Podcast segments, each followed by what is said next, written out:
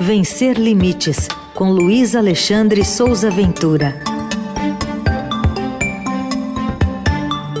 Momento da inclusão, da diversidade aqui na programação da Eldorado. Ventura, bom dia. Bom dia, Raíssen. Bom dia, ouvintes. Bom dia, equipe. Está ainda no começo do governo Lula, mas tem que olhar ainda pelo retrovisor. Tem muita coisa para fazer, mas tem que olhar pelo retrovisor do que, que houve nos ou não houve nos direitos humanos no governo Bolsonaro. Olha, Heisen, as tentativas de destruição das estruturas que dão base à nossa democracia, segundo o relatório do Grupo de Direitos Humanos da Comissão de Transição do agora empossado governo de Luiz Inácio Lula da Silva, essas tentativas elas não estão limitadas aos ataques terroristas deste domingo, 8 de janeiro de 2023, em Brasília. Logo na abertura, esse relatório destaca, e aí eu abro aspas, a crise de eficácia dos direitos humanos foi alicerçada na postura do Ministério da Mulher, da Família e dos Direitos Humanos, que foi aquele comandado durante o governo de Bolsonaro por Damares Alves, de negligenciar populações vulnerabilizadas ao negar a existência de graves violações de direitos humanos com um desmonte orquestrado de políticas públicas arduamente conquistadas. E eles continuam.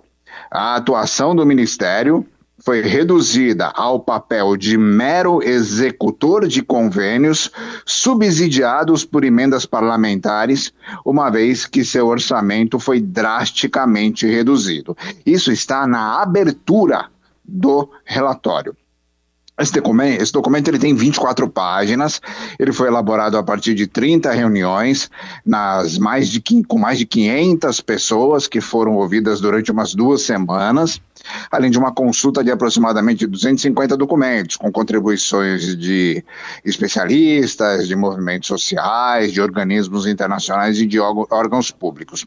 Um dos pontos fundamentais defendidos pelo GT de Direitos Humanos e que nós esperamos que seja atendido agora pelo novo governo é a recomposição do orçamento da pasta de direitos humanos, acompanhada por uma confirmação de uma estrutura para essa pasta. E eles dizem que permite ao Ministério sair da posição de pior índice de execução orçamentária da esplanada e lidar com os atrasos de prestação de contas, celebração de convênios, de pagamento de contrato de afirmado.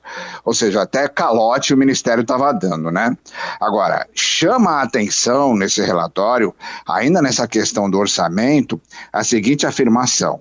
Eles dizem que são ínfimos, ínfimos os recursos para o combate ao trabalho escravo, para a garantia de promoção de direitos das pessoas LGBTQIAP+, das pessoas com deficiência, das pessoas migrantes, refugiadas e apátridas.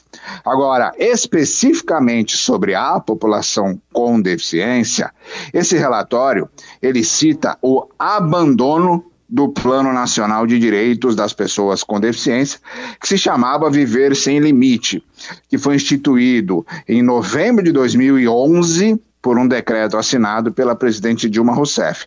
Esse plano, ele já havia sido deixado de lado pelo governo do Michel Temer, depois que a, a Dilma Rousseff sofreu o impeachment. E esse plano foi inteiramente desmontado na gestão do Jair Bolsonaro. E aí esse relatório tem uma lista de desafios que o novo governo vai ter, é, que nessa lista, entre outras muitas coisas, estão a efetivação da Lei Brasileira de Inclusão, que eu falo constantemente aqui, a implementação da avaliação biopsicossocial multiprofissional e interdisciplinar, com a regulamentação do artigo da LBI que trata disso, que é algo fundamental, inclusive para melhorar a identificação da pessoa com deficiência, para unificar as plataformas que tratam disso. É, e aí tem um outro ponto bastante importante nesse relatório, que é empreender esforços para o arquivamento imediato do PL 6159 de 2019, que eles dizem que ataca a lei de cotas e prejudica a empregabilidade da pessoa com deficiência. Esse projeto de lei é aquele, logo do começo do governo Bolsonaro, que sugere o pagamento de uma mesada para a União por empresas que não estão interessadas em contratar a pessoa com deficiência. Esse projeto ele existe, ele está lá na Câmara, está lá quietinho, estacionado, mas ele pode vir a ser votado. Então a ideia é que ele seja limado para que nunca mais apareça, né? Entre outras muitas providências que esse relatório sugere. Aí, um dos atos que ele, que ele sugere que já foi inclusive feito, que é a revogação total do decreto da Política Nacional de Educação Especial do governo Bolsonaro, que é aquela que foi suspensa pelo STF, que era considerada segregadora. Isso já foi feito logo no dia 1 de janeiro, logo depois da posse, né? Outra sugestão é a revogação parcial do decreto que alterou as regras do CONAD, o Conselho Nacional dos Direitos das Pessoas com Deficiência. E aí, nesse ponto, eles dizem o seguinte: retirar o excesso de cadeiras que pertenciam ao próprio Ministério, ou seja, a comprovação do aparelhamento do CONAD e aumentar e contemplar as representações dos conselhos estaduais e municipais. É, eu publiquei no blog esse relatório completo, lá, é, que tem as 24 páginas. Eu publiquei também o relatório do grupo de transição completo, que tem mais de 100 páginas. É, publiquei o decreto que, que tem lá a estrutura do novo ministério. Publiquei também, até para a gente fazer uma comparação, um relatório que foi publicado, no passado, no finalzinho de dezembro, pela Secretaria Nacional dos Direitos das Pessoas com Deficiência, com a atuação dessa secretaria entre 2019 e 2022, para a gente comparar e ter um, um parâmetro para os próximos quatro anos. E também publiquei uma cartilha que foi produzida lá em 2011, que é muito completa, sobre o que era esse plano Viver Sem Limites, que foi aprovado pelo governo Dilma, derrubado pelo Temer e dizimado pelo Bolsonaro. Raiz. Muito bem, diagnóstico completo, quer dizer, a gente teve aqui e também mais completo ainda lá no vencerlimites.com.br para a gente acompanhar nesses próximos quatro anos com o Luiz Alexandre Souza Ventura, que está aqui com a gente às terças na Eldorado. Obrigado, Ventura. Até semana que vem. Um abraço para todo mundo.